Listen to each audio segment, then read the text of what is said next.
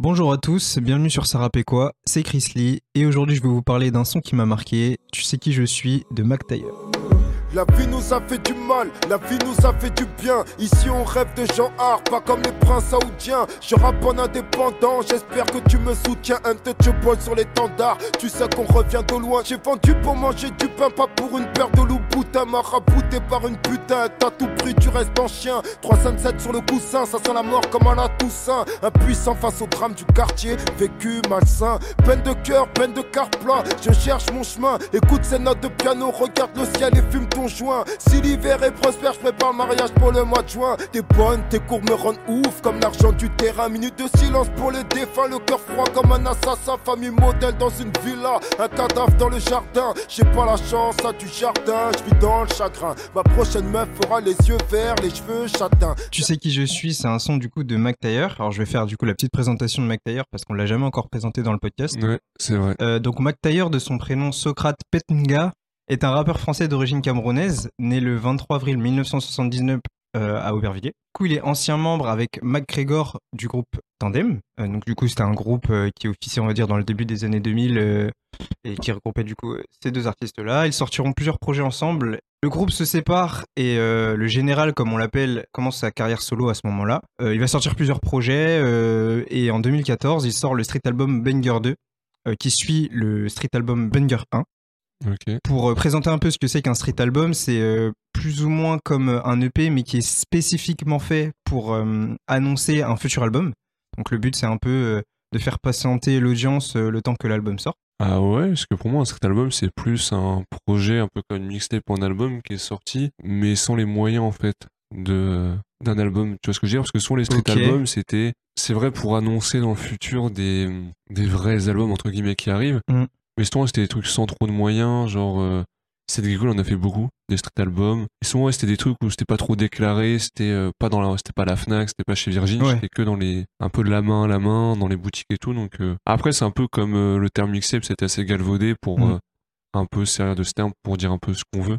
En soi, ce que tu dis, c'est, c'est vrai parce que par exemple, Banger 2, tu peux le trouver que en digital et pas en, et pas en physique. C'est-à-dire qu'il y a vraiment eu que un placement quoi euh, sur les sur les entre guillemets les ondes et rien d'autre. Mais je pense qu'en soi ça, ça va de pair parce que s'ils sortent justement tous ces projets là euh, un petit peu comme tu dis euh, en vif, c'est dans l'idée de ok il y a un moment je vais faire un projet entre guillemets sérieux. mais là pour l'instant je vous sors de la musique quoi. En gros en gros c'est ça. Et surtout ça avait l'existence était justifiée avant par le fait qu'il n'y ait pas trop internet. Ouais. Et que c'était peut-être plus simple de faire graver des CD, de les distribuer un peu de la main à la main que Aujourd'hui, t'as plus de street album parce que euh, les street albums, c'est tous les EP que les artistes sortent, les mm. mixtapes, etc., euh, etc. Et dommage, il y a un petit côté un peu sympa de ces mini-projets un peu underground qui traînaient euh, par-ci par-là. Ouais. Et puis je pense aussi que ça coûte moins cher maintenant de pouvoir publier sa musique parce qu'avant, tu vois, justement, si tu voulais pouvoir bah, enfin graver tes CD et en distribuer ne, serait-ce que 1000 exemplaires, bah, bah, ça coûtait cher quoi. Alors que maintenant, un peu n'importe qui. Et c'est pour ça que je pense qu'on a beaucoup d'émergence de jeunes artistes euh, contrairement à l'époque où, euh, quand ils commençaient à, péter, c'était un âge où ils avaient déjà pu faire un petit peu d'argent. Euh, c'est que maintenant, tu postes ça entre guillemets sur, sur Spotify, sur Deezer, sur SoundCloud, et, et, ça te coûte rien en fait. C'est une connexion internet et c'est tout. Totalement, parce qu'à l'époque, même si tu remontes encore avant, c'était que des mixtapes multi-artistes. C'est pour percer, il fallait avoir des, des compiles, il fallait avoir des connexions, des connaissances, et c'était pas à 17 ans, 18 ans que t'avais forcément des connaissances. On va pas quand je t'appelle Lunatic, Boubalé, tout ça, mais c'était des gros trucs de producteurs, donc il fallait avoir les contacts. Là aujourd'hui, tu peux percer dans ton coin. Comme tu dis, une connexion internet, tu mets ton son, il, il est bien, bah, il pète, alors qu'avant, c'était plus, euh, plus compliqué. Ouais, de ouf. Et de l'autre côté, pour les beatmakers, t'avais des, des, comment on appelle ça?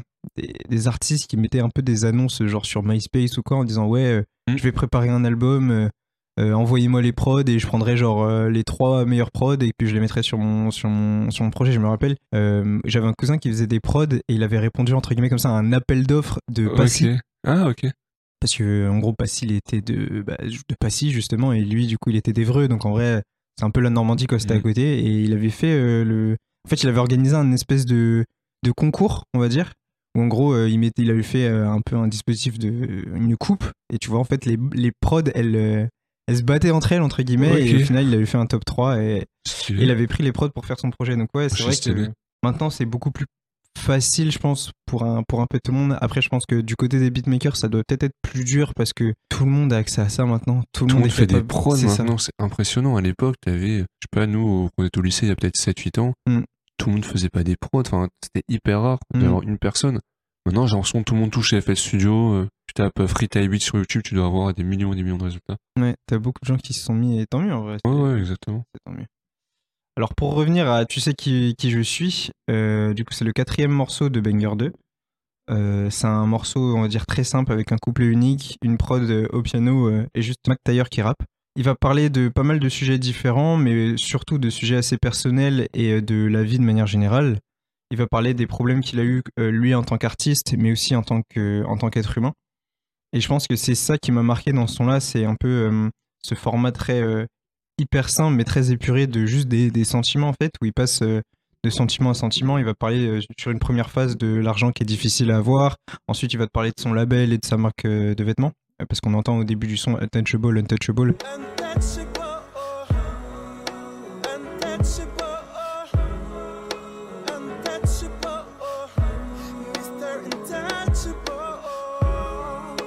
C'était euh, la marque de vêtements de, de pour ensuite te parler d'amour et puis ensuite te parler du quartier puis ensuite te parler du fait que euh, les dictateurs c'est juste les mauvais toutous des occidentaux. Enfin il va te parler de plein de choses différentes.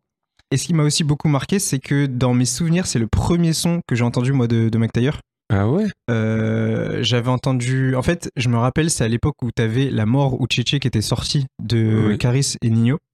Et je me rappelle, j'avais écouté ça. Après, j'avais écouté Ça pue sa mère. Donc, du coup, c'était un peu le, premier, le, le deuxième son, on va dire, parce que j'avais écouté Ça pue sa mère avec Niro, je crois. Et juste après, en fait, tu sais, c'était dans les suggestions YouTube, il y avait ça. Et, euh, et je l'ai écouté. Et depuis, euh, je suis un peu, un peu fan de ce son. Faut savoir qu'il n'y a pas de clip, qu'il est juste comme ça euh, posté euh, sur, euh, sur YouTube. Et qu'il y a quand même 4 millions de vues. Ah ouais, il a grave bien marché parce que moi je ne connais absolument pas ce son. Ouais, ça bah, me dit rien du tout. Bah c'est ça, et puis surtout, tu vois, comme on disait, c'est un peu sur un album obscur, quoi, de, de, de Ouais, Taylor. un street album. euh, Ok, ok. Voilà, c'est ça. Euh, un truc qu'il faut savoir aussi, c'est que sur- c'est sur l'un des premiers projets qu'il avait signé en tant qu'artiste sur le label euh, Monstre Marin Records de Maître Gims. Donc voilà, c'est la petite anecdote sur ce son-là. Il fait quoi encore ce label euh, Ils ont encore des artistes ou- J'en ai aucune idée. Ça m'étonnerait qu'actuellement ça soit bonne presse de se faire produire par, euh, par Maître Gims, mais. C'est vrai que j'en ai aucune idée. Quelque chose qui est aussi intéressant, c'est que sur le Genius du son, euh, il y a beaucoup d'annotations qui sont faites par Mike Taylor, mais euh, ce qui est hyper intéressant, c'est qu'il répond que par vidéo. C'est-à-dire qu'en fait, à chaque fois, il se filme et pendant une petite minute, il va t'expliquer la phase, euh, t'expliquer pourquoi il a dit certaines Ils choses. faisaient beaucoup ça à l'ancienne. T'avais pas mal de rappeurs, si tu restes cette période, parce que c'est quoi C'est 2014-15, 2014. j'allais dire. T'as beaucoup de vidéos, on a qui comme exemple déjà Il n'y avait pas Kalash Criminel qui avait fait un truc comme ça? Si, à moyen, même Ouais. encore avant, peut-être des Niro, des trucs comme ça qui faisaient. euh, Ouais. Si tu regardes, ouais, y en vidéo.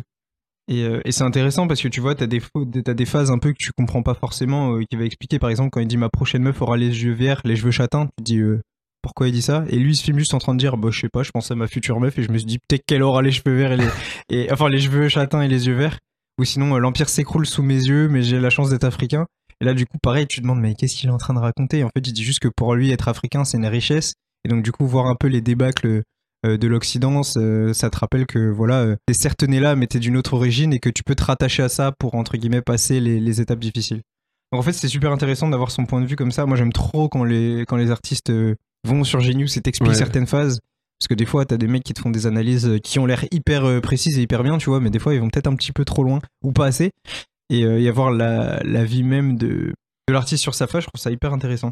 Euh, c'est quoi, toi, ta relation un peu avec Matt Taylor Bah, je respecte de ouf parce que ça fait. Enfin, je vais dire, il a toujours été là, c'est faux, mais moi, dans ma connaissance du rap, il a toujours été là Mm. en tant que bah, en tant que Mac Taylor parce que je crois que Tandem, ça s'est arrêté assez. euh, assez tôt, et je crois que c'était en C'est- 2005 lors d'un Ouais, projet, sais un pas. truc comme ça. Ouais. pas connu, je peux pas faire l'ancien en disant oui, euh, Tandem. grand groupe.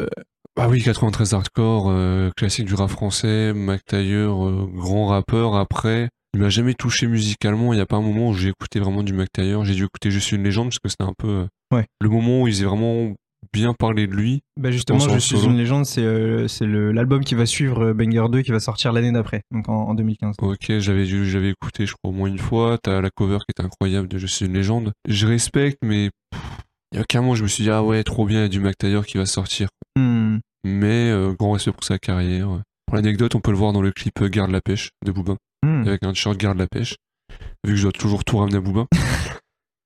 Sinon, à part ça, euh, pff, ouais, grand respect. Après, euh, il y a eu des petits moments un peu plus compliqués récemment. euh, Ouais, avec ouais, le- pas les mal de embrouilles casseroles. avec, ouais. euh, ouais, avec Rémi, un mec de sa cité où se fait casser la gueule. Enfin, je sais pas, il, il est là en fait, j'ai l'impression de le- d'en entendre souvent parler, de le voir, mais musicalement, j'écoute pas trop. Après, il commence à avoir un âge qui fait que c'est plus le projet que t'attends. Genre, ouais, trop bien, il y a un mec ailleurs, mais. Bien sûr. Et toi, c'est. Bah moi c'est un, c'est un peu ça aussi. euh, comme je disais, je l'ai découvert relativement assez tard, moi. Euh, donc j'ai, tu vois, 93 hardcore. En vrai, euh, je l'avais pas entendu avant peut-être il y a 3-4 ans. Ouais. Euh, donc c'est pas un, c'est pas un artiste qui m'a, qui m'a vraiment euh, marqué de fou et, et bercé ouais, dans, dans mon enfance. Mais c'est vrai que ce son-là, je me rappelle vraiment de l'avoir, de l'avoir entendu. Et même le, le clip aussi, je me rappelle de sa puce sa mère avec tout- toutes les motos et tout. Enfin, je sais pas, ça, ça aussi, j'avais, ça m'avait pas mal marqué. Mais, mais en, dehors, en dehors de ça, non, c'est vrai que c'est un. Justement, ce son-là, je l'écoute souvent parce que je l'aime beaucoup. Mais euh, c'est le seul son de, de Mike Tyler que, j'écoute de manière régulière, tu vois. Mais, mais ouais, après, comme tu dis, euh, grand respect, ils font, il fait partie un peu des, gens qui ont posé euh, pas mal de pierres sur. dans, le paysage, quoi, et qui ont participé à la. Mise en valeur du rap, je pense. Et il y a un truc qui m'a fait plaisir aussi, je m'en suis rendu compte seulement en réécoutant le son un petit peu. Enfin, un petit peu de manière concentrée, c'est qu'il dit Dans ma carrière, j'ai tout fait sauf collectionner les trophées. Et euh, je sais qu'il a eu l'année dernière au Flamme, il a eu un prix d'honneur. Ouais. Je pense que ça a dû lui faire pas mal plaisir euh, d'avoir cette première récompense-là. euh, euh, et même si en soi c'est que les flammes et que c'est pas, je sais pas moi, les victoires ou un truc comme ça, je pense qu'en tant qu'artiste, être récompensé et être félicité par la communauté pour ce que tu as pu apporter et, et pu faire, ça doit, ça doit faire du bien. Quoi. Ouais, puis il y a moyen qu'il dise ça aussi par rapport au disque d'or parce que c'est un peu la génération où quand t'étais un rappeur de son, de son envergure, tu faisais pas nécessairement un disque d'or, encore moins chaque projet. Mm. Et je suis pas sûr qu'il en ait eu beaucoup. hein. Il y a moyen que Je suis une légende, il soit disque d'or. Mais à part ça, euh, ouais, quand tu sortais un projet entre 2005, 2006 et 2012, 2013, tu faisais pas nécessairement un disque d'or. Mais ouais, pour revenir en flamme, c'était cool aussi son passage sur euh, 93 Hardcore. Ouais. C'était assez stylé, les gens ont bien kiffé. J'aime bien ce petit clin d'œil au passé euh, de la communauté actuelle. On en vient de regarder une petite vidéo où McTayer parle du disque d'or de Rémi en disant que c'était son premier trophée. Donc en soi, il aurait peut-être jamais eu de disque d'or sur des albums en tout cas. Mm. Bon, maintenant, oui, en tant que producteur, Producteur, ou- ouais. ouais, producteur de, de Rémi, mais ok, ouais, c'est marrant qu'un mec comme ça. euh, Parce que tu dis Rémi, il est beaucoup plus bas que McTayer.